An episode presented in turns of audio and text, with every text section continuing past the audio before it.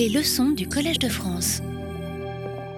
Bonjour à tous et euh, bonjour aux internautes qui nous suivent euh, en différé. Euh, et donc bienvenue à ce troisième cours de la série Programmé égale démontré sur la correspondance de Kerry Howard aujourd'hui. Et donc aujourd'hui nous allons parler d'armes de, construction massive, les types inductifs et les prédicats inductifs.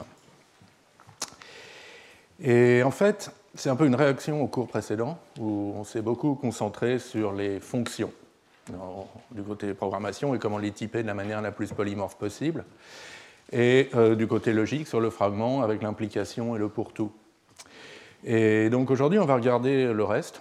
Donc, euh, dans les langages de programmation, on va regarder les autres structures de données, au-delà des types de base comme les nombres et les fonctions.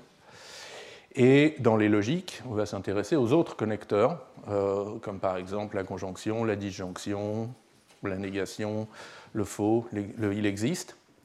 Et puis aussi comment définir les objets manipulés par la logique. Par exemple, comment est-ce qu'on définit les entiers naturels? C'est une question qui a agité les logiciens pendant un moment. Et les prédicats sur ces objets. Et la réponse qu'on va essayer de donner aujourd'hui euh, va être dans l'esprit de Curie-Howard, c'est-à-dire qu'on va essayer de donner la même réponse aux deux questions. Mais pour commencer, euh, je voudrais faire un petit, euh, historique des, structures de données dans les langages de programmation. Euh, donc dès, Fortran, donc dès 1957, et dans presque tous les langages qui ont suivi, on a des types de bases, des nombres, des entiers, des réels, entre guillemets, plutôt des nombres à virgule flottante, des complexes aussi à virgule flottante, peut-être des caractères, éventuellement des chaînes de caractères, ce genre de choses. Et puis, euh, sur ces types de base, on peut construire des tableaux à une ou plusieurs dimensions avec des indices qui sont euh, des entiers. Et avec ça, on peut déjà faire beaucoup de choses. On peut faire du calcul numérique, bien sûr, mais on peut aussi euh, encoder des indirections et des structures de données chaînées en utilisant de manière intelligente des indices de tableaux. Donc ça, c'est la fameuse représentation des heaps, des arbres tournois, où le nœud qui est à l'indice, à la position i dans le tableau a ses deux fils aux positions 2i et 2i plus 1. Et avec ça, on fait euh, de très jolis algorithmes sur les arbres tournois. Euh, deux années plus tard, donc 1959, COBOL introduit la notion d'enregistrement, record. Donc, euh, dans un enregistrement, on a une collection de champs, mais contrairement aux éléments des tableaux, ils sont nommés, les champs sont nommés, alors que les tableaux sont indicés par des entiers. Et puis, chaque champ peut avoir son propre type, tous les champs ne sont pas forcément du même type. Et enfin, les champs peuvent être emboîtés. Donc ça, c'est un petit exemple de COBOL avec euh, un enregistrement emboîté ici. Et euh, pic 9 parenthèse 4, ça veut dire euh, un nombre entre 0 et 9999. D'accord C'est très descriptif. Alors après, Quand, on programme en, assembleur, au, niveau de la machine, euh, souvent on manipule aussi comme type de données, on manipule les adresses. L'adresse d'une autre donnée qui est stockée en mémoire, et ça, ça permet de représenter des indirections, des structures chaînées, etc. Et donc cette, pratique entre dans les langages de haut niveau en Algol W, 1966, donc ce travail d'Extra et Hoare, euh, sous le nom de référence, et puis euh, c'est plus connu peut-être aujourd'hui aussi sous le nom de pointeur, en C ou en Pascal. Alors un pointeur ou une référence, donc soit pointe euh, vers un objet valide, soit euh, peut-être nul. C'est ce que Rohr appelle faussement modeste son, erreur à un milliard de dollars, parce que déréférencer un pointeur nul, c'est une erreur de programmation courante, et on estime qu'elle a coûté euh, très cher. Voilà. Euh, et du coup, quand on a des enregistrements et des pointeurs, on a un codage assez naturel des structures de données chaînées, des listes, des arbres, etc. Donc là, en C, vous voyez une liste ici, vous voyez un arbre binaire ici, où euh, euh, donc chaque nœud de la liste porte un pointeur vers le prochain élément de la liste, ou bien nil s'il n'y en a pas. Alors, peut voir les enregistrements comme des types et, des conjonctions de plusieurs types, euh, mais du coup, c'est quoi la disjonction euh, Être d'un type ou d'un autre? Euh, donc ça, ça apparaît en Algol 68, sous une forme un petit peu, enfin à la fois intéressante et un peu étrange. Donc par exemple, on peut déclarer l'union de trois types, real, int et string. Et puis ensuite, quand on a une valeur de ce type, on peut discriminer. Donc on peut, c'est, une union discriminée. On peut interroger la valeur pour savoir dans quel cas elle se trouve. Est-ce que c'est un réel? Est-ce que c'est un entier? Est-ce que c'est une chaîne? Et euh, accéder à la valeur à chaque fois et puis l'utiliser. Mais on peut aussi avoir un quatrième cas qui est euh, et, sinon. Euh, peut-être par exemple si on a une variable non initialisée de ce type. Je ne sais pas. Euh, alors on retrouve le même mot de union en C, mais avec une sémantique un peu différente. Là, il n'y a pas de discriminateur, c'est juste euh, une même case mémoire qui est vue avec trois types différents. Et c'est la responsabilité du programmeur d'utiliser le bon type pour y accéder. En Pascal, on a des, une combinaison d'enregistrement et d'union discriminée qui est intéressante. Donc c'est le record case of. Euh, une partie du record est commune, et puis là on a un discriminateur qui est généralement d'un type énuméré. Et suivant la valeur de ce champ, kind, euh, on a d'autres champs qui sont présents ou pas. Alors, donc ça, c'est pour les langages statiquement typés où on, déclare, le programmeur est censé déclarer ses structures de données. Euh, avec Lisp, en 1960, apparaît une autre tradition qui est bien vivante aujourd'hui dans tous les langages de script, Python, PHP, euh, JavaScript, etc. C'est d'avoir un type de données universel. Donc en Lisp, ça s'appelle les S-expressions, et dans lequel on peut représenter beaucoup de structures de données. Donc une expression, c'est soit un atome, nombre, symbole, le symbole spécial nil qui veut dire la liste vide en particulier, soit une paire de deux S-expressions. Et avec ça, on peut facilement représenter des listes en emboîtant les paires vers la droite et les terminant par un nil, des termes construits, donc constructeur constant ou constructeur appliqué à n arguments, voire des, les textes de fonctions. D'accord et alors Prolog, lui, il utilise un autre type universel, qui est inspiré davantage des algèbres de termes, qu'on utilise beaucoup en logique, aussi en théorie de la réécriture. Euh, donc un terme, c'est alors soit, une feuille, donc un nombre ou un atome, juste un nom. Euh, ça peut être une variable d'unification, parce que Prolog manipule aussi des termes avec variables. Et puis ça peut être un atome appliqué à un ou plusieurs termes, donc un constructeur avec des arguments. Euh, alors, revenons sur les langages typés et euh, parlons un peu de LCF-ML. C'est l'ancêtre des langages de la famille ML, c'est le, langage de script, le métalangage que Robin Milner avait développé pour euh, scripter, pour piloter son prover euh, LCF. Et donc c'est un, langage qui est statiquement typé. Mais alors il n'y a pas de mécanisme pour déclarer des types enregistrement ni des types union, il y a juste des types prédéfinis, flèche, produit et somme. D'accord? Le produit qui est noté avec un dièse, on le noterait plutôt avec une étoile aujourd'hui, c'est vraiment le produit cartésien. Les valeurs de ce type, c'est les paires d'une valeur d'un type T1 et d'une valeur d'un type T2. Et la somme, c'est une alternative. C'est soit une valeur de type T1, soit une valeur de type T2 avec un discriminateur. Et donc ça, c'est des types qu'on a déjà rencontrés euh, au premier cours. Via Curie Award, c'est le type produit, ça correspond à la conjonction. Et euh, le type somme à la disjonction. D'accord? Alors, donc il n'y avait pas au LCFML le mécanisme de déclaration de nouveaux types. En revanche, on pouvait le faire quand même via un mécanisme d'abstraction de types, qui permet donc de définir des types en leur donnant un nom, éventuellement récursif, comme euh, euh, en, donnant une implémentation sous forme euh, bah, d'une expression construite avec des, sommes et des produits, des plus et des dièses. alors c'est un petit peu difficile à lire, mais je vais vous le lire à voix haute. Donc là, par exemple, on définit le type des arbres avec un paramètre de type. Donc l'étoile, c'est le paramètre de type. Et donc, un, arbre avec des étoiles aux feuilles, c'est quoi? C'est soit une étoile, ça c'est le cas feuille, soit euh, un produit de deux arbres avec des étoiles aux feuilles. Et donc ça c'est le sous-arbre gauche et le sous-arbre droit. Et après, euh, donc, ben, dans cette déclaration, après, il faut définir euh, les différentes opérations sur cet arbre, donc des constructeurs, leaf pour construire une feuille, node pour construire un nœud à deux fils T1, T2, et puis un discriminateur pour savoir si on est dans le cas leaf ou dans le cas node, et puis des projections pour extraire la valeur d'une feuille, le fils gauche d'un arbre, le fils droit d'un nœud, pardon, sachant qu'évidemment, elles peuvent échouer si, on les applique à, un arbre de, de la mauvaise forme.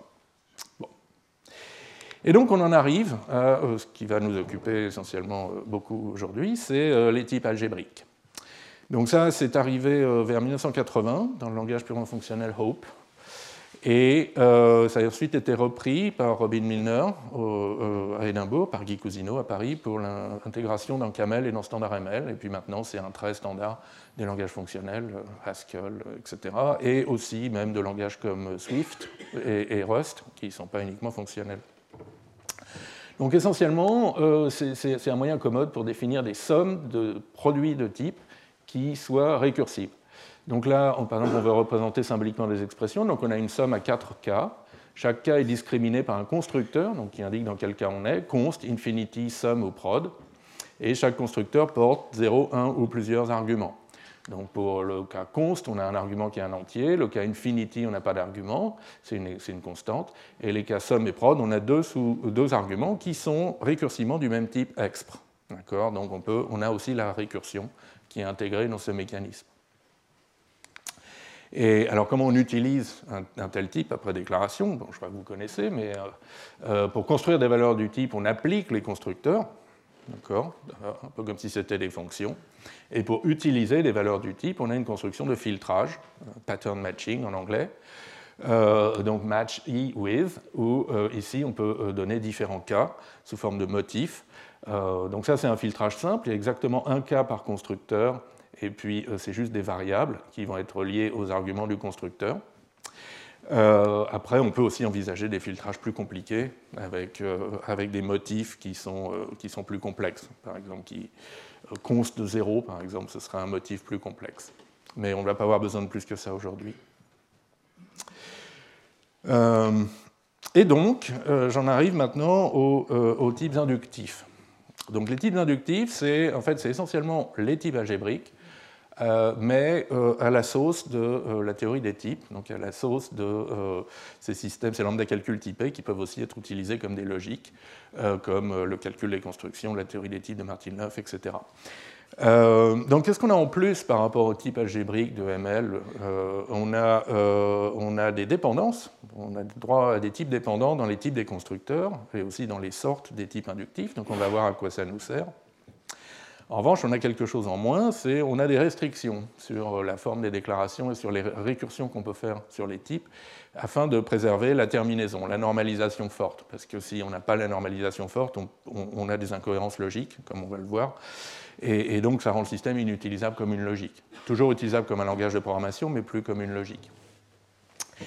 Euh, et, donc, pour autant que je sache, euh, ces types inductifs, ça a été introduit par euh, donc Christine Paulin-Moring et Frank Fenning en 1989 comme une extension du calcul des constructions. Et, après, et, depuis, donc c'est, une notion qui est primitive dans Coq, dans Agda, mais qu'on retrouve aussi dans d'autres prouveurs, comme Isabelle Achoel, mais plutôt sous forme encodée en théorie des ensembles. Donc c'est quoi un type inductif? Ben, C'est la même idée qu'un type algébrique, somme de produits plus récursion, avec peut-être une vision un petit peu différente, ou, peut-être plus facile, euh, plus facile de raisonner dessus. Euh, donc ça c'est la syntaxe, euh, c'est une des syntaxes Coq pour définir le type inductif des expressions symboliques, le même, le même qu'on a vu tout à l'heure. Mais là vous voyez, on liste les constructeurs une fois de plus et on donne leur type. Donc vraiment comme si c'était des fonctions ou des constantes. Alors, c'est des fonctions qui doivent produire un expr ou, des constantes qui doivent euh, être de type expr, le type qu'on est en train de définir. Et euh, euh, l'idée, la bonne intuition à garder en tête, c'est que ce type expr, ça va être l'ensemble des valeurs engendrées par ces constantes et ces fonctions. Donc vous partez des constantes, infinity, et puis vous partez aussi de tout ce que vous pouvez obtenir en appliquant const à un nombre naturel, un entier naturel, et puis vous saturez ensuite par somme et prod. On appelle le plus petit ensemble qui contient les constantes et qui est stable euh, par les fonctions. Donc c'est vraiment le type engendré par ces constructeurs. Voilà. Alors avec ça, on peut définir des types de données qui nous sont tout à fait familiers. Euh, les booléens, par exemple, c'est un type inductif à deux constructeurs, true, false, sans argument. Le type unit, euh, il n'y a qu'une valeur de ce type, donc c'est un constructeur TT de type unit. alors on peut aussi avoir des types à zéro constructeur, ça fait un type vide, il n'y a pas de valeur de ce type, et c'est très utile pour représenter via Curie-Howard l'absurdité, le, faux. D'accord? Le faux, c'est quelque chose qui n'a pas de démonstration, et donc c'est un type qui n'a pas de valeur. Euh, alors les fameux entiers naturels, qui ont tant agité euh, les, logiciens du début du siècle, euh, ben, on peut tout à fait les représenter, par exemple dans le style de, de Giuseppe Peano, comme une constante 0, O, et une opération successeur. Donc le successeur, c'est un constructeur qui prend un NAT et vous rend euh, le NAT suivant. Euh, alors, il y a une différence peut-être avec les algèbres de termes euh, usuels qu'on manipule en réécriture, par exemple, qui est que les types inductifs, comme les types algébriques en Camel ou en Haskell, peuvent contenir des fonctions comme argument de constructeur. D'accord? Et alors un exemple un peu matheux mais que j'aime bien, c'est une notation ordinale qu'on associe souvent à Brouwer. où on dit que donc un ordinal c'est 0, ou c'est le successeur d'un ordinal, ou c'est la limite d'une suite euh, d'ordinaux. Donc une suite indexée par des entiers naturels, donc c'est une fonction des entiers naturels dans les ordinaux. Et l'idée de ce constructeur limite, c'est qu'il va vous construire un ordinal qui est strictement plus grand, immédiatement plus grand que tous les éléments de la suite. D'accord? Et, comme ça, on peut définir l'ordinal oméga et, euh, au-delà, euh, mais on ne peut pas aller quand même très très loin. Donc, euh, donc c'est une notation sympathique pour les ordinaux, pas trop grands, et c'est surtout, ça illustre le, point que, que, je voudrais souligner ici. Donc, si maintenant on voit une valeur de type inductif comme un arbre, un objet familier des informaticiens, une valeur de type inductif n'est pas nécessairement finie. Alors c'est vrai par exemple pour le cas euh, NAT, ici, on a forcément un nombre fini de S et puis on termine par un 0. Ici en revanche on peut être, on est d'ailleurs infiniment euh, infini en largeur, un nœud limite branche infiniment en largeur, il a une infinité de sous-arbres. En revanche, on n'est pas infini en profondeur, c'est-à-dire qu'il euh, n'y a pas de branche infiniment longue. Et c'est ça qui permet de, toujours de faire de des raisonnements ensuite par récurrence sur la structure de ces objets. Euh, mais avant de parler de récurrence, donc parlons. Euh, oui, donc il y a aussi la possibilité d'avoir des paramètres. Donc on peut paramétrer un type inductif par d'autres types ou même d'autres valeurs. Et euh, du coup, les constructeurs deviennent polymorphes. Donc ça, c'est le cas du, type des listes. Il y a un paramètre grand A qui, qui est un type, donc qui, est dans l'univers type. Et du coup, ça nous donne, et, qui est le type des éléments des listes, d'accord? Et du coup, le constructeur nil, en fait, il faut lire son type comme pour tout A, je vous renvoie à un liste de A, et cons, c'est pour tout A, si vous me donnez un A, qui va être la tête de la liste, et un liste de A qui va être la queue de la liste, je vous renvoie une liste de A. Alors avec ça, on peut donc définir euh, les produits cartésiens ou les sommes binaires, les choses qui étaient prédéfinies dans LCFML. Euh, donc le, produit cartésien, deux paramètres de type A et B, un seul constructeur qui forme une paire d'un A et d'un B. le type somme binaire, deux paramètres de type A et B, deux constructeurs, suivant qu'on injecte un A ou un B euh, dans le type somme. D'accord? Bien. Et alors, par la magie de Curie-Howard, euh, ces types inductifs sont aussi utilisables comme connecteurs logiques. D'accord? Je l'ai déjà fait remarquer, mais le produit cartésien, c'est la conjonction, la somme binaire, c'est la disjonction, euh, le type vide, c'est l'absurdité, et le type unit, un élément, c'est euh, la vérité. Alors, Bon, Coq ayant une structure d'univers un petit peu plus compliquée que les autres, euh, on l'a vu à la fin du dernier cours, donc dans Coq il y a deux univers, il y a Prop qui désigne plutôt ce qui est formule logique et démonstration, et Type qui est plutôt ce qui est structure de données et calcul, même si la, limite n'est pas, pas, aussi claire que ce que je viens de dire. Et donc Coq redéfinit, après avoir défini les paires, les types produits et les types sommes, redéfinit les conjonctions et et ou, mais c'est exactement les mêmes définitions, on change un petit peu les noms, et maintenant on est dans l'univers propre, et euh, donc on prend deux propres en argument et on renvoie une propre en résultat. D'accord? Mais sinon, c'est vraiment la même structure. On a la conjonction, donc qui construit une paire d'une démonstration de A et d'une démonstration de B. On a le OU qui, avec deux, deux constructeurs qui construisent une démonstration, soit à partir d'une démonstration de A, soit à partir d'une démonstration de B. On a le trou, la, formule logique qui est toujours vraie, la vérité, qui a un constructeur, i, et le faux, l'absurdité, qui a zéro constructeur. Voilà. Alors, un point intéressant euh, euh, aussi, c'est qu'un constructeur peut avoir des types dépendants. Euh, donc, les constructeurs du type peuvent avoir des types dépendants où le type d'un des arguments dépend de la valeur d'un autre argument. Et ça, alors par exemple, ça permet de représenter les paires dépendantes. Donc c'est un type qui apparaît dans la théorie des types de Martin-Löf, euh, sigma x de point A, point B de x, donc qui est une paire d'un x de type A et d'un autre élément de type B de x, et qui, par Curie-Howard, correspond exactement au quantificateur il existe. Il existe un x de type A et une démonstration du fait que euh, P de x est vrai. Euh, et donc ça, ça se représente comme ça. Donc on a deux paramètres, grand A qui est un type, le type de X ici, et euh, grand B qui est une famille de types donc, euh, indexée par des petits a de type grand A. Donc pour tout petit a de type grand A, B va vous renvoyer un type. Donc B est une fonction de grand A dans les types. D'accord? Et ça vous donne un type. Et il y a un constructeur qu'on peut appeler existe, et qui va donc prendre un premier argument petit a de type grand A, un second argument de type B de petit a, Donc c'est là qu'est la dépendance. Le type du second argument dépend de la valeur du premier. Et vous renvoyez un élément du sigma, du type sigma. Alors encore une fois, c'est un peu plus compliqué en coq parce qu'on a une distinction entre prop et type. Donc en fait, on a trois, trois, formes de sigma que vous pouvez trouver dans la bibliothèque standard et qui, sont, euh, qui viennent avec des notations euh, un peu plus évocatrices, mais euh, par derrière, c'est vraiment trois variantes de ce type ici où on joue sur les univers. Donc grand A est toujours dans type, mais ici et là, on peut avoir soit des props, soit des types. Et donc par exemple, si le résultat c'est dans prop et la famille B de X est dans prop, la notation, c'est le quantificateur, il existe. D'accord? C'est vraiment la notation. Il existe un x de type A tel que la formule logique B de x est vraie. Euh, si le résultat est dans type cette fois-ci, donc on le voit plus comme une structure de données, quelque chose qu'un programme peut manipuler, mais euh, la seconde partie de la paire B de x est dans prop, euh, ça réalise un type sous-ensemble. Donc ça, les valeurs de ce type, c'est des paires d'un x de type grand A et d'une preuve que B de x est vrai. Et par exemple, ça peut, représenter je sais pas, les, nombres entiers entre 0 et 10. Ce sera un x de type euh, z et une preuve que 0 inférieur ou égal à x inférieur ou égal à 10. Donc on voit bien l'aspect euh, sous-ensemble ici. Et puis, euh, on peut avoir le résultat dans type et le b de x dans type. Et là, c'est vraiment une paire, au sens structure de données, d'un x de type A et d'un autre chose, d'un y de type b de x. Donc une généralisation du produit cartésien.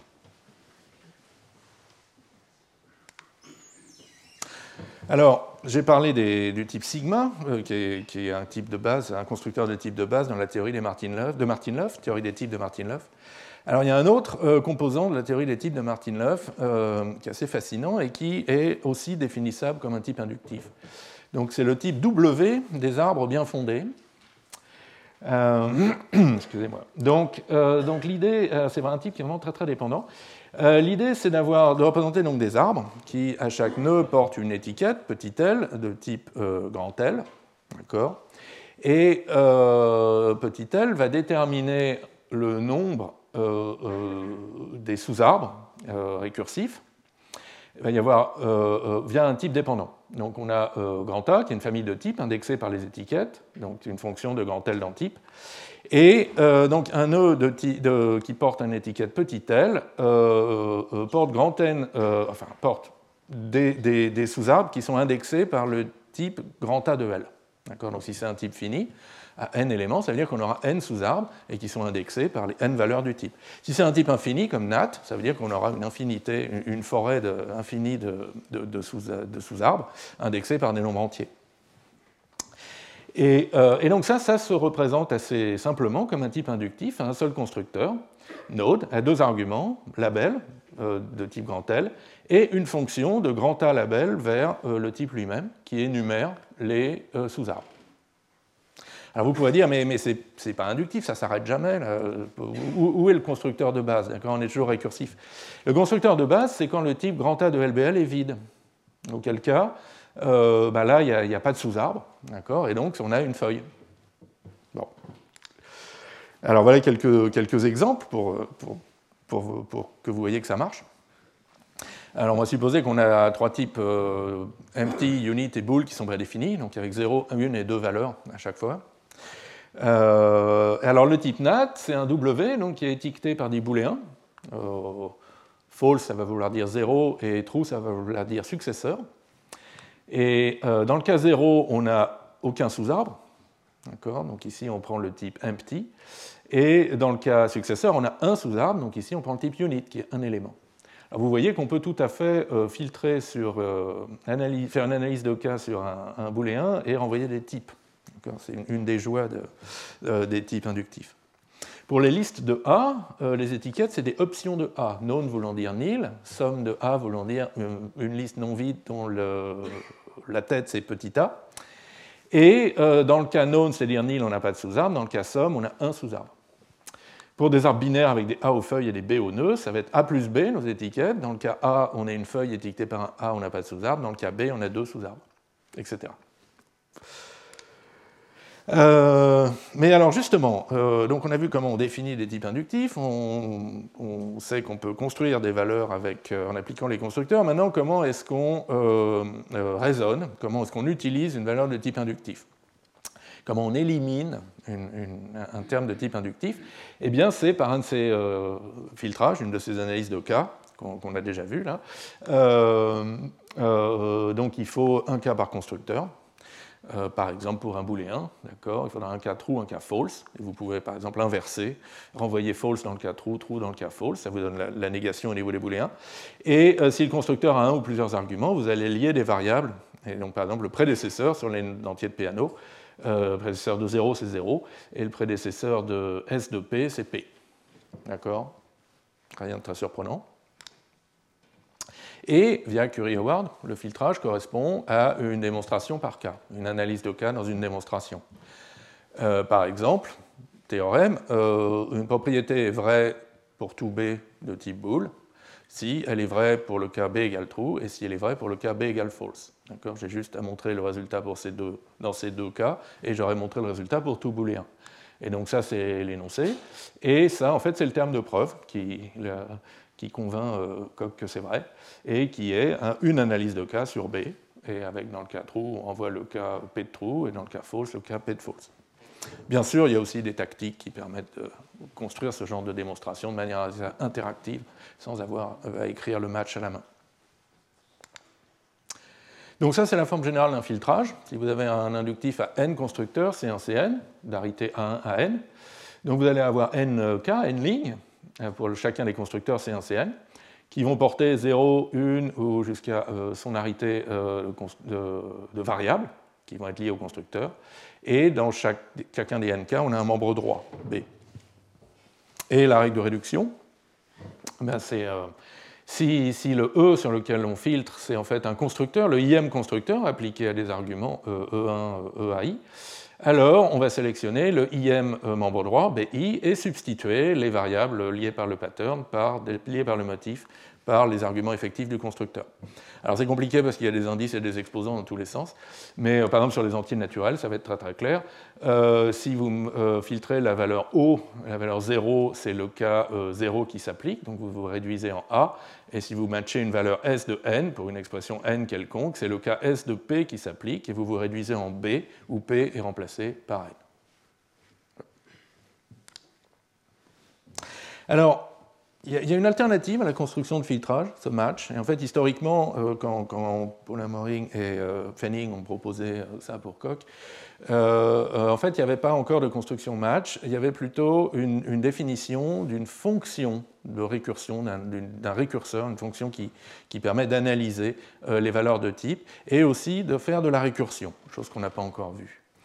Et donc l'idée pour un type T qui a n constructeurs, vous avez un récurseur typiquement est nommé t underscore rec, et qui prend une valeur du type et qui prend n euh, euh, arguments supplémentaires qui correspondent au nk. Euh, alors si c'est des constructeurs constants, c'est juste des, expressions constantes qu'il faut renvoyer dans ce cas-là. Et puis ça peut être des fonctions si on a des constructeurs non constants.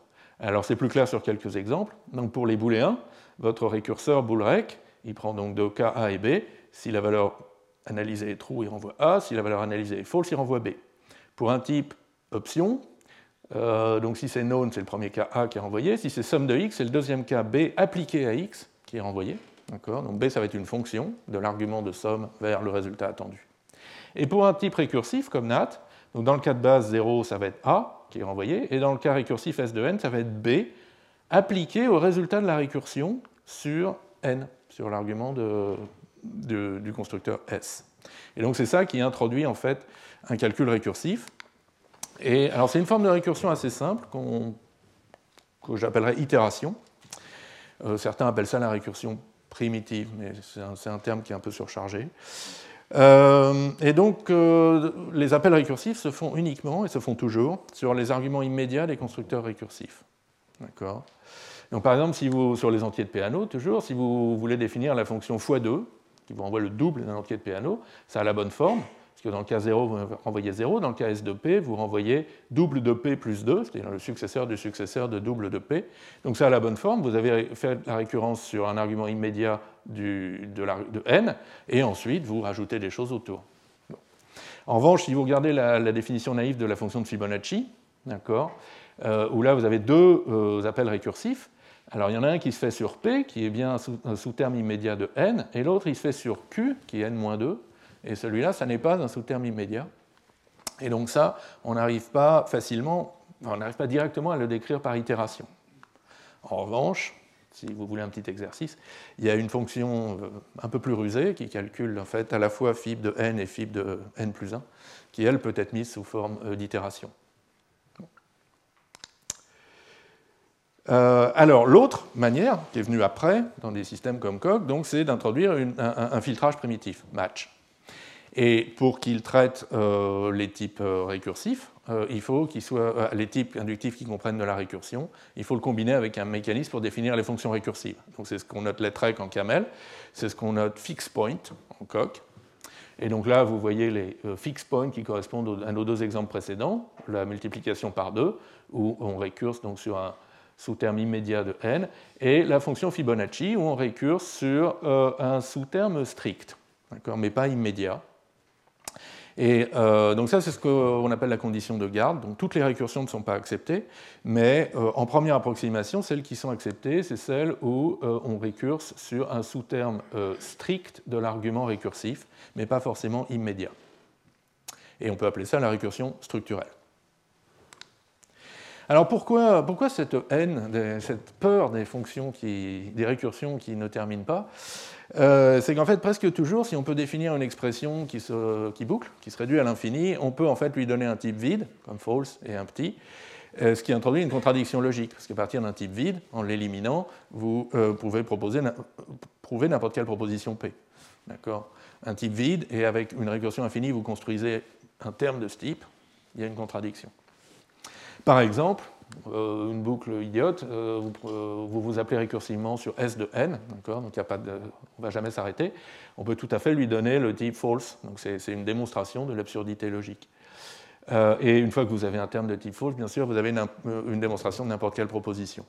Et donc c'est pour ça qu'il n'y a pas de récursion générale dans des langages comme Coq ou Agda, qui sont aussi utilisables comme des logiques.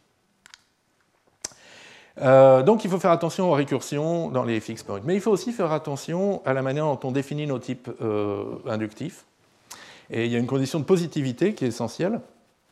Donc dans les constructeurs d'un type inductif, le type inductif lui-même doit apparaître en position strictement positive.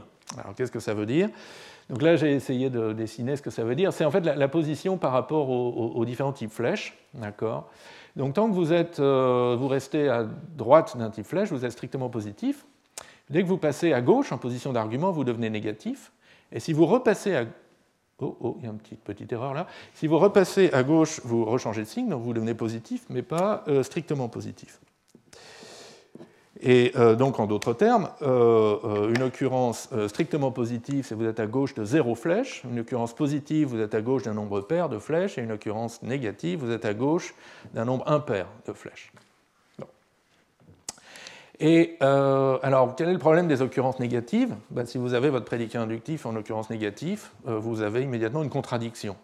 D'accord? Si vous pouvez définir la proposition logique P qui euh, a un seul constructeur, qui est la négation de P, donc P flèche false, et donc vous voyez bien que là P il est immédiatement à gauche d'une flèche, donc il est en position négative. Alors c'est facile de montrer l'équivalence logique entre P et sa négation non P, et d'où vous déduisez un paradoxe. Euh, et alors, maintenant, si vous êtes plutôt dans type, c'est une structure de données que vous définissez, vous pouvez aussi obtenir des paradoxes, par exemple par un codage du lambda calcul pur. Donc ce type lame, qui est un seul constructeur lame qui prend une fonction des lames dans les lames, c'est en fait, il est isomorphe au terme du lambda calcul pur, et vous voyez l'occurrence négative ici de lame, parce que ben, vous pouvez définir l'application d'un lame à un lame, d'accord, et puis, euh, vous pouvez définir des fonctions comme la fonction identité, C'est l'âme de fun x flash x. Et puis, vous pouvez aussi définir le delta, la fonction qui, applique x à lui-même, et puis euh, le oméga, l'application de delta à delta, et ça, on sait bien que ça se réduit à l'infini. Et, à partir de ça, on peut aussi prouver une contradiction. Donc ça, c'est pourquoi on ne veut pas de, type d'occurrence négative. Alors pourquoi on ne veut pas euh, d'occurrence doublement négative, c'est-à-dire positive mais pas strictement positive? C'est un peu plus subtil, donc ça c'est un paradoxe qui est, qui, qui est dû à Thierry Cocan. Euh, donc si on pouvait définir ce type à un constructeur, à un trop, qui est un argument type A flèche propre, flèche propre. Alors comment il faut lire ça? Euh, A flèche propre, par exemple, c'est un sous-ensemble, c'est un ensemble de A, d'accord? Et donc A flèche propre, flèche propre, c'est euh, un ensemble d'ensembles de A, par exemple. Et donc si on peut définir ça, et du fait que, euh, du coup on peut définir cette fonction f qui prend un A flèche propre et vous renvoie un A, et on peut montrer que c'est une injection. Donc c'est une fonction qui injecte les ensembles de A, les parties de A, dans A. Et ça, en théorie des ensembles, ça sent très mauvais, parce qu'il y, a un paradoxe de cardinalité, d'accord? Les, parties de A euh, ont un cardinal strictement plus grand que A. Et euh, bah, ce paradoxe, en fait, on le reproduit tout à fait euh, en, théorie des types, avec une diagonalisation à la Cantor qui nous produit une contradiction. Voilà, donc c'est pas bien non plus d'avoir des types inductifs, en l'occurrence doublement négatifs. Euh, donc je passe maintenant à un petit raffinement euh, des types inductifs qui sont les familles inductives. Donc jusqu'ici on a vu des types inductifs éventuellement paramétrés. Et donc euh, sur quoi porte la récursion Pour un type inductif paramétré, c'est une fonction qui prend les valeurs des paramètres et ensuite construit un type récursif. En d'autres termes, les paramètres ne changent pas dans les types des constructeurs. On voit ça par exemple pour les listes. Le paramètre A et le même euh, pour euh, ici, pour la, sous-liste, la, queue de la liste et pour la liste elle-même. dans une famille inductive, on va définir une fonction récursive des paramètres vers un type. Donc la fonction va pouvoir récurser avec des valeurs différentes des paramètres, puisque c'est une fonction récursive. Et alors, bon, là c'est un exemple complètement trivial, on va voir des exemples plus intéressants après. Mais donc ici on définit t, qui est vraiment une fonction des types dans les types, donc c'est un type à un paramètre, mais euh, qui est vraiment une fonction des types dans les types. Et du coup, dans le constructeur A, il peut avoir le type T d'un certain type, un T de NAT, et un autre constructeur B peut avoir un autre type T de boule. Bon, là sur cet exemple, on ne voit vraiment pas à quoi ça sert. Alors voilà des exemples un peu plus intéressants, où maintenant on est paramétré, euh, non pas par des types, mais par des valeurs de type NAT, après tout, on peut le faire. Euh, et donc, par exemple, ce type inductif, ici, il vous décrit les entiers entre 0 et n. Donc, fin de n, n est un entier naturel, c'est le type des entiers entre 0 et n. Et il a deux constructeurs, 0, qui est dans fin de n pour tout n, 0 est entre 0 et n. Alors, ce n'est pas strict, hein, c'est 0 et n inclus. Donc, 0, il est bien entre 0 et n pour tout n. Et le successeur, étant donné un n et un nombre entre 0 et n, il vous renvoie un nombre entre 0 et n plus 1. D'accord? Et donc là, on voit euh, euh, l'aspect, euh, on récurse sur une autre valeur du paramètre. Alors après, on peut aussi combiner paramètres et familles inductives. par exemple, c'est l'exemple des, vecteurs A, donc des vec n, ce sont les listes d'éléments de type A qui a la longueur n. Donc le type des éléments A, c'est un paramètre, il ne change pas dans la récursion. Et la longueur, en revanche, elle change dans la récursion, elle vaut 0 pour nil, et euh, pour le cons, la queue de la liste est un vec à n, et on construit un vec A successeur de n, une liste à n plus 1 élément. D'accord? Donc voilà, donc le rouge c'est la partie qui change, et euh, le bleu c'est la partie euh, paramètre qui est invariante. Et encore une fois, si, vous avez envie de, vous exercer avec ce genre de type, vous pouvez essayer en coq ou en agda de définir une fonction sûre d'accès au énième élément d'une liste. En général, euh, l'accès au énième élément d'une liste peut échouer si n est trop grand et sort de la liste. Là, en revanche, on peut donner un type très précis qui est que si on a euh, une liste de longueur successeur de n et un index qui est entre 0 et n compris, on est forcément dans, les bornes de la liste et on va forcément produire une valeur de type A. Euh, mais en fait, et, une, utilisation plus importante, enfin très importante aussi de ces familles inductives, c'est pour définir des prédicats. Donc des prédicats inductifs, donc là plutôt des choses qui sont vues comme des propositions paramétrées. Et en fait, ça, ça, permet de transcrire très facilement les définitions par système de règles d'inférence. Donc si vous vous rappelez exemple les systèmes de type ou la présentation de la logique intuitionniste qu'on avait vue au premier cours ou au deuxième cours, euh, c'est euh, des systèmes de règles d'inférence. Il y a des axiomes et euh, des règles, avec des prémices au-dessus de la barre et une conclusion en dessous. Et ça, ça se transcrit de manière mécanique sous forme de prédicat inductif. L'autre prédicat P à n arguments de type A1 à n, ça devient donc un type inductif de la sorte A1 flèche AN flèche propre.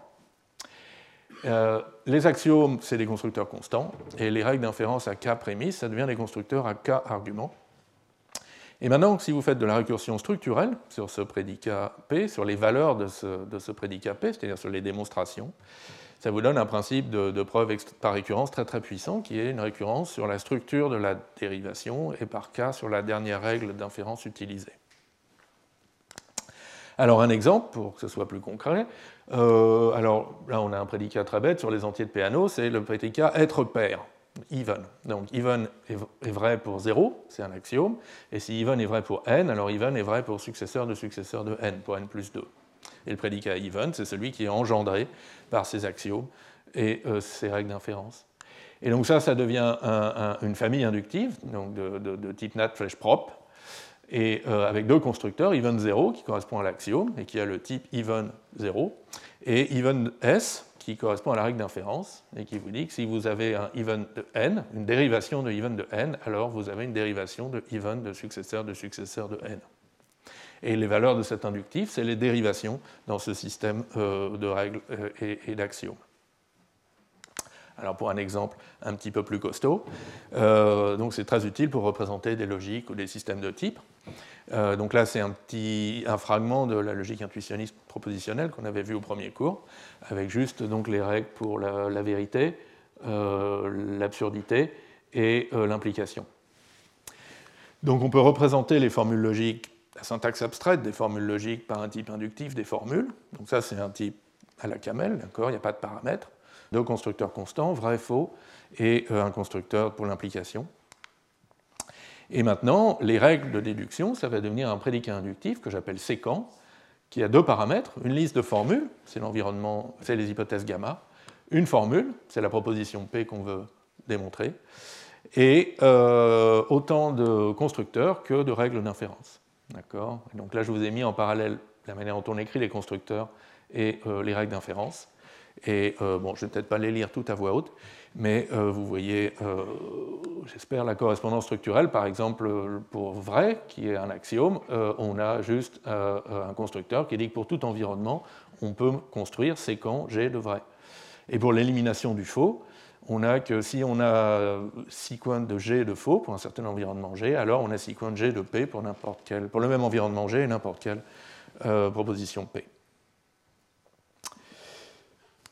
Eh bien, alors, euh, deux autres exemples que je trouve assez impressionnants euh, de prédicats inductifs.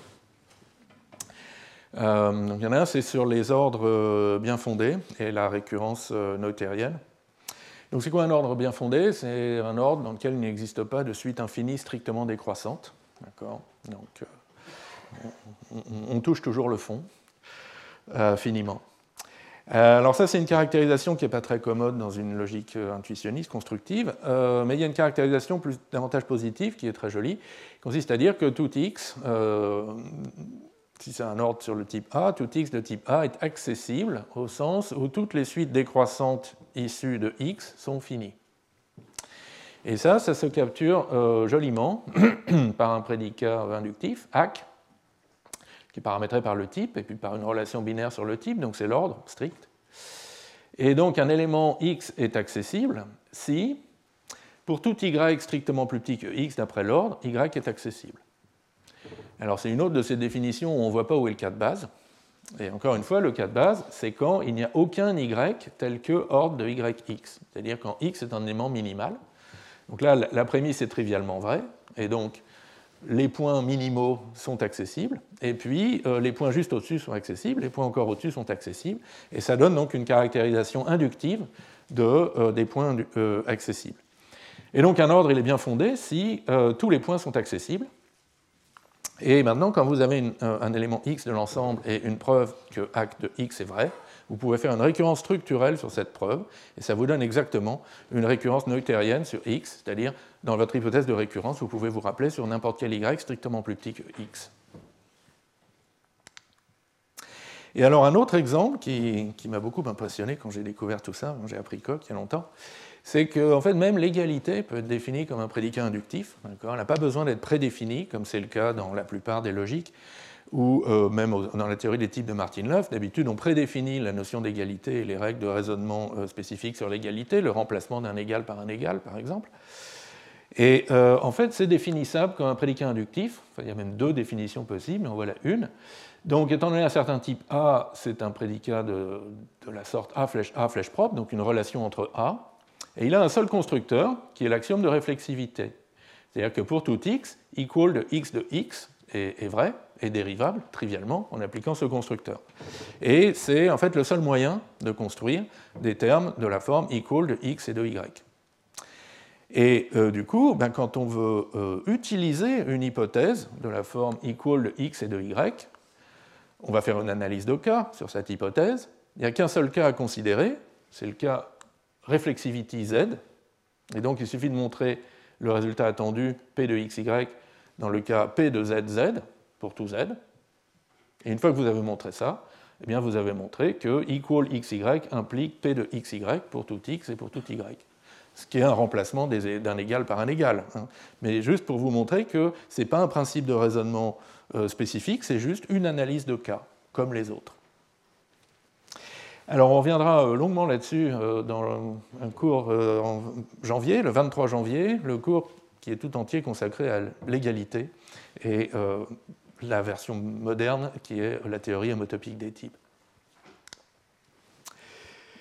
Euh, donc, euh, alors juste euh, dans quelques mots sur les types algébriques généralisés. Donc c'est un peu un, ça s'appelle les, GADT, Generalized Algebraic Data Types en anglais. C'est en fait un peu un retour cette fois-là vers les langages de programmation donc vers les, types algébriques qu'on trouve dans les langages comme, euh, comme Camel ou Haskell. Et, euh, en fait, donc c'est un peu l'équivalent des familles inductives pour des langages de programmation comme Camel et Haskell qui n'ont pas de type dépendant dans toute leur généralité. Du coup, on a beaucoup moins de possibilités de paramétrisation d'un type. On peut paramétrer un type par un type, pas par une valeur. Mais euh, dans ce cas-là, même, dans ce cas-là, ça peut être intéressant d'avoir des constructeurs qui ne sont pas uniformes, c'est-à-dire qui ne renvoient pas tous le euh, alpha ty, si on est en train de définir un type paramétré alpha ty, mais peuvent renvoyer euh, des instances euh, plus, plus, particulières. Alors voilà un exemple que j'emprunte à Yaron Minsky de Jane Street, un gros utilisateur des OCaml. C'est une représentation des tableaux de alpha, d'éléments de, type alpha, qui est plus compact. Donc dans, Camel, on prédéfinit un type alpha array, des tableaux euh, dont les éléments sont des types alpha, mais euh, euh, ce, type est générique et donc il y a au moins un mot mémoire par valeur de type alpha. Après, il y a les cas particuliers, par exemple, si, on fait un tableau de type char, donc type char en camel, c'est des entiers entre 0 et 255, donc ça peut être codé sur un octet. Et donc, au lieu d'employer un mot par élément du tableau, on peut employer un octet. Et d'ailleurs, il se trouve que dans la bibliothèque de Camel, il y a un type bytes des tableaux d'octets. Mais ce n'est pas le type euh, byte, euh, char array. Et euh, bah, une fois qu'on a des bytes, on peut aussi faire des bits vectors avec un bit par, par booléen. Donc c'est des vecteurs de booléen, représentés de manière très compacte avec un seul bit par booléen. Et donc, eh bien, en fait, on peut, peut mettre ces trois cas ensemble dans un type alpha compact array, d'accord, avec trois constructeurs. Array qui est le cas générique, donc qui s'applique à n'importe quel type alpha. Bytes qui ne s'applique qu'au cas euh, d'un tableau de caractères. Et bools qui ne s'applique qu'au cas d'un tableau de booléens. Et après, par des analyses de cas, on peut définir des fonctions polymorphes, génériques, sur les alpha compact qui, en interne, dispatchent sur la représentation effective du tableau. Euh, et alors, ce, que je trouve intéressant, c'est que fait, ce, concept de GADT, il a été réimporté. C'est, en fait, c'est en observant ce qui s'est passé euh, dans le, dans le monde de Koch et euh, euh, théorie des types de Martin Löf et Agda et ainsi de suite, que, qu'est venue l'idée en fait de, de, réintroduire ça dans les langages de programmation. Donc en 92, c'est Thierry Coquan qui, montre comment combiner les familles inductives et du filtrage match. mais avec dans, dans, sa tête euh, l'idée de, faire ça pour une logique. Et puis, euh, euh, alors il y a quelques précurseurs des, GADT, des cas particuliers qui avaient été identifiés par dans la thèse de Constantin Laufer. C'est en 1994 que donc, Lennart Augustsson et hmm, j'ai oublié son prénom, donc Augustsson et Peterson font circuler une petite note intitulée Silly Type Families, où ils disent Mais oui, il n'y a, aucune raison d'être obligé d'avoir des types réguliers pour les constructeurs. On peut faire des choses comme ça. Et, euh, ils identifient le problème qui est qu'il n'est pas facile d'inférer les types pour les filtrages match. Et puis je ne sais pas pourquoi ils ne publient pas cette note, donc euh, c'est juste un manuscrit. Du coup, l'idée est redécouverte vers 2003, euh, notamment par Hong Wei-Shi et ses étudiants Chen et Chen. Vers 2006, euh, euh, donc Simon Pennell Jones et ses co-auteurs d'un côté, euh, François Potier et Yann Régianas de l'autre, font les premiers algorithmes d'inférence partielle de type pour les filtrages sur les GADT, donc qui sont un peu le, préalable pour l'intégration dans des langages fonctionnels. Donc 2007, une intégration dans Haskell et 2012 dans Camel. Voilà. Donc c'est un exemple intéressant d'idée qui revient du monde des, des, assistants de preuve et de la théorie des types dans les langages de programmation. Euh, je sais pas si je... Bon, je vais vous montrer euh, rapidement un exemple euh, où, les GADT sont utiles. c'est quand on a des valeurs et on a envie qu'elles déterminent des types. alors un exemple, c'est la fonction sprintf, d'impression formatée, dont le type varie suivant la valeur du format un petit peu bizarre. Donc si le format c'est juste une chaîne de caractères, vous obtenez une chaîne de caractères, mais s'il y a des, trous, par exemple pour euh, qui veut dire euh, un, trou euh, qui attend un entier, et alors on a un argument de plus qui est type int. Et là on a deux trous, un qui attend une chaîne, un qui attend un entier, ce qui nous donne deux arguments supplémentaires avant de produire une chaîne. Et alors si on veut typer ça, on peut le faire avec un type de la forme alpha format flèche alpha, et donc les formats, ce n'est plus des chaînes de caractères, c'est des valeurs d'un GADT, alpha format. Et donc le, paramètre alpha ici, il va en fait déterminer euh, quels arguments on attend, combien on en attend et quels arguments on attend. Et par exemple, bon, si c'est euh, le format vide, on n'attend pas d'argument, donc le résultat va être type string. Mais si, un, si on a un paramètre entier, un %d, alors le format qu'on attend ensuite il va, qu'on prend ensuite, il va, attendre un alpha, et le format avec le paramètre devant, il va attendre un int flash alpha. On attend un paramètre de plus et il est de type int. D'accord? Pareil pour string. Et donc vous voyez que si, vous, si, vous, encodez maintenant ces exemples dans ce GADT, vous obtenez exactement les bons types. Et euh, donc vous pouvez écrire un, printf euh, statiquement typé, ce qui est très joli. Euh, et en fait, bah, de manière un petit peu plus générale, les GADT permettent d'encoder deux idiomes que, sinon on ne sait pas faire dans des langages comme Haskell ou Camel autrement. Le premier, c'est la quantification existentielle sur un type. Par exemple, euh, il existe un type A tel que j'ai une valeur de type A et une fonction de A flèche string. Donc c'est une valeur que je sais convertir en, en, chaîne de caractères. Donc ça, ça se définit facilement par un GADT. Et on peut aussi définir l'égalité entre deux types, exactement comme euh, on définit l'égalité en coq. Donc c'est un, type à deux paramètres, alpha, bêta, et euh, un témoin d'égalité, la constante equal, qui force ces deux paramètres à être égaux. Alors si je mentionne euh, ces, deux, deux, utilisations particulières des GADT, c'est parce qu'il y a une réciproque, c'est-à-dire que tout GADT peut s'écrire comme un type algébrique usuel, plus des types existentiels et des égalités de type. Voilà. Bon, donc c'est tout ce que je voulais dire sur, euh, euh, sur les GADT. Alors maintenant, enfin très rapidement, parce qu'il ne me reste plus beaucoup de temps, euh, je voulais quand même faire un petit, un petit retour historique sur le, et que j'ai déjà un peu mentionné. C'est Initialement, euh, les types inductifs n'étaient pas forcément une notion primitive, une notion prédéfinie, et avec euh, une construction d'élimination prédéfinie, parce qu'à très peu de choses près, on peut en fait les définir, les encoder dans les pure type systems du cours précédent. Donc avec uniquement des lambda termes et des p-types, d'accord, des p-types. Euh, alors on part de codage non typé, qui est une généralisation du collage de Church des entiers dans les lambda termes purs. Donc, si vous vous souvenez, l'entier n c'était représenté comme une espèce de d'itérateur, une fonction qui prenait une fonction n et qui composait f avec elle-même n fois. Et donc, en fait, on peut faire ça de manière assez systématique pour tous les types inductifs. Euh, typiquement, on part des équations qui définissent le récurseur d'un type inductif. Donc, vous vous souvenez les récurseurs pour boole et pour nat, par exemple. Puis, on va dire, bah, les récurseurs, c'est la fonction identité. D'accord? Donc, en fait, le récurseur, c'est le constructeur. Donc ça nous donne des équations. True appliqué à AB doit se réduire vers A, false appliqué à AB doit se réduire vers B, 0 appliqué à AB doit se réduire vers A, successeur de n appliqué à AB doit se réduire en B de n de A et de B. C'est juste complètement mécanique. Et à partir de ces euh, règles, euh, on en déduit des lambda termes qui, qui les satisfont. Par exemple, true, c'est le combinateur K, lambda A, lambda B, A. False, c'est le combinateur K', lambda A, lambda B, B. Et on retrouve aussi des codages raisonnables pour zéro et successeur. Donc, en, non typé, en lambda calcul non typé, il n'y a vraiment pas besoin de, type inductif prédéfini, d'accord? On peut tout à fait les définir.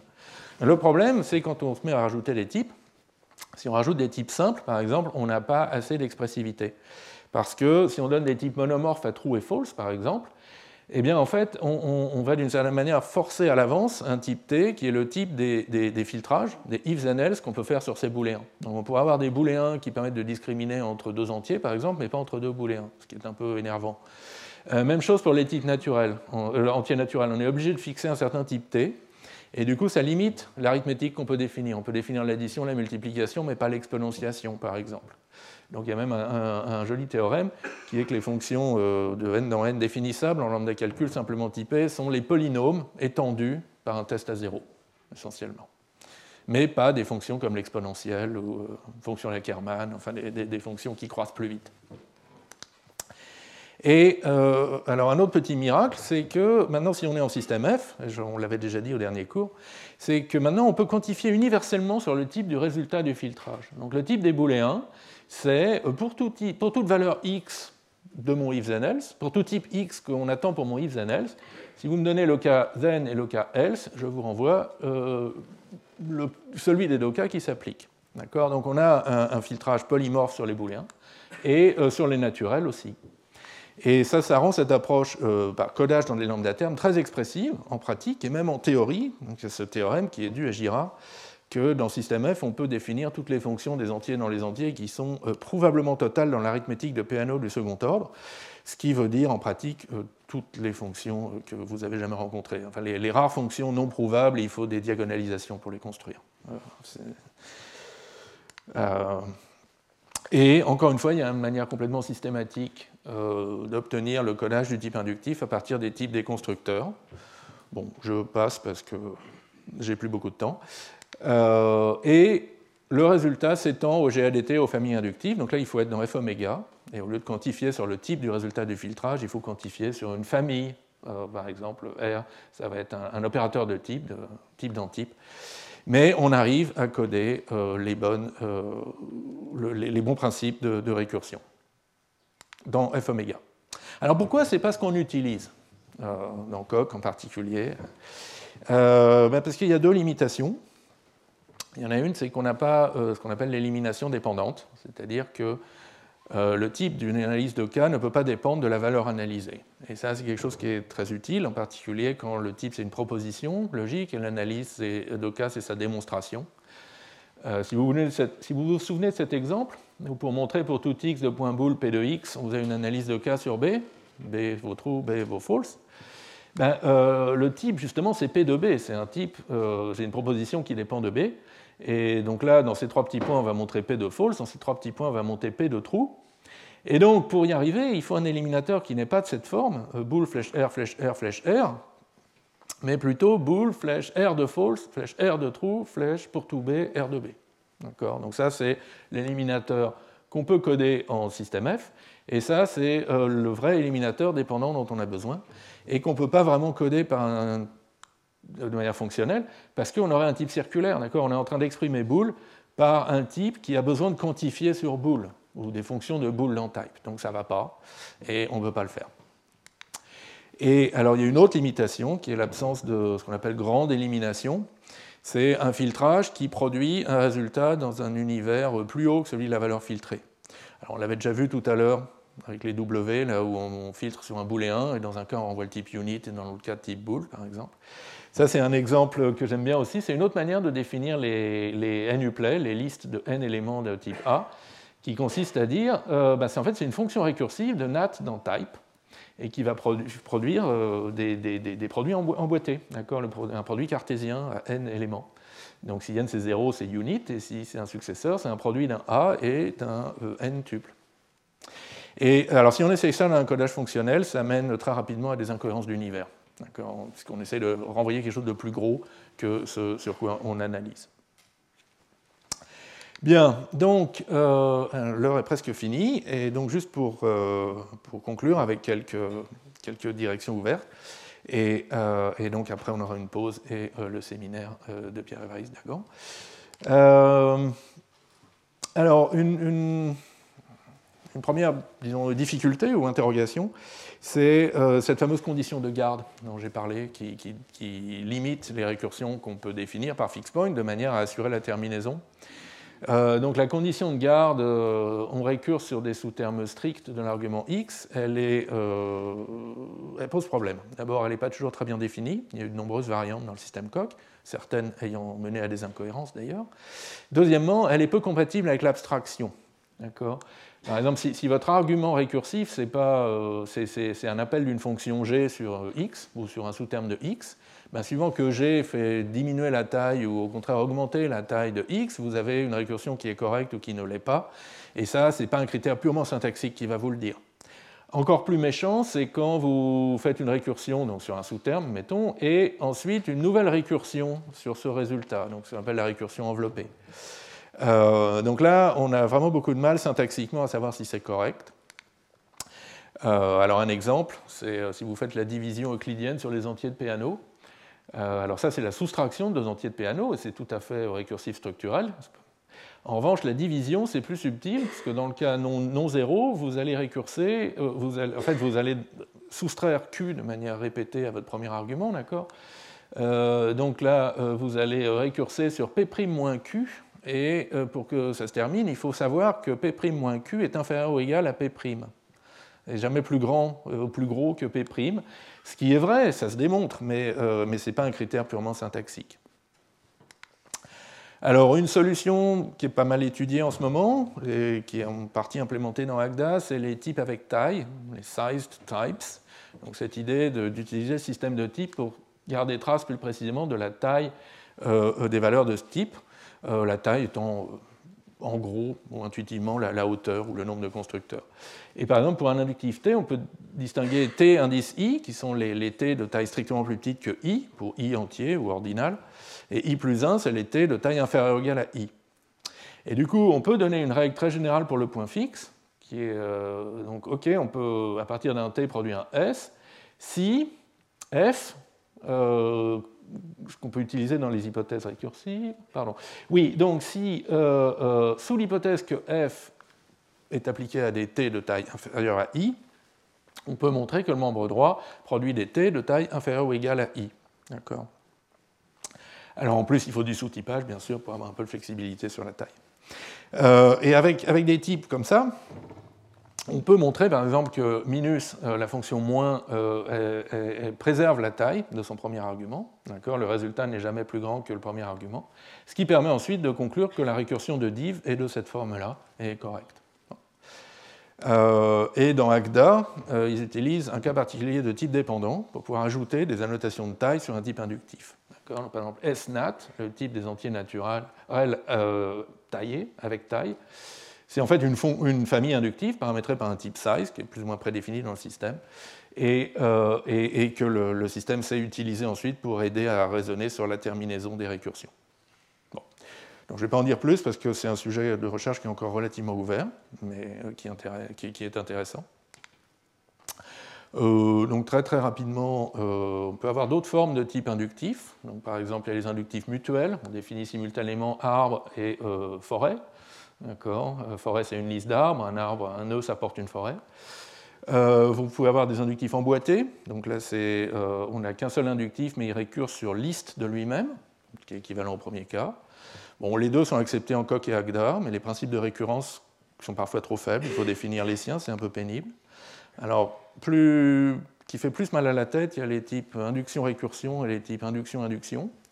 Donc, simultanément, on définit un type inductif et une, qui utilise une fonction de ce type dans un autre type. Donc, simultanément, on, définit le type et on définit un match, une récursion sur ce type. Et induction-induction, c'est la même chose, mais avec un type inductif qui est mutuellement récursif avec une famille inductive paramétrée par un A qu'on est en train de définir.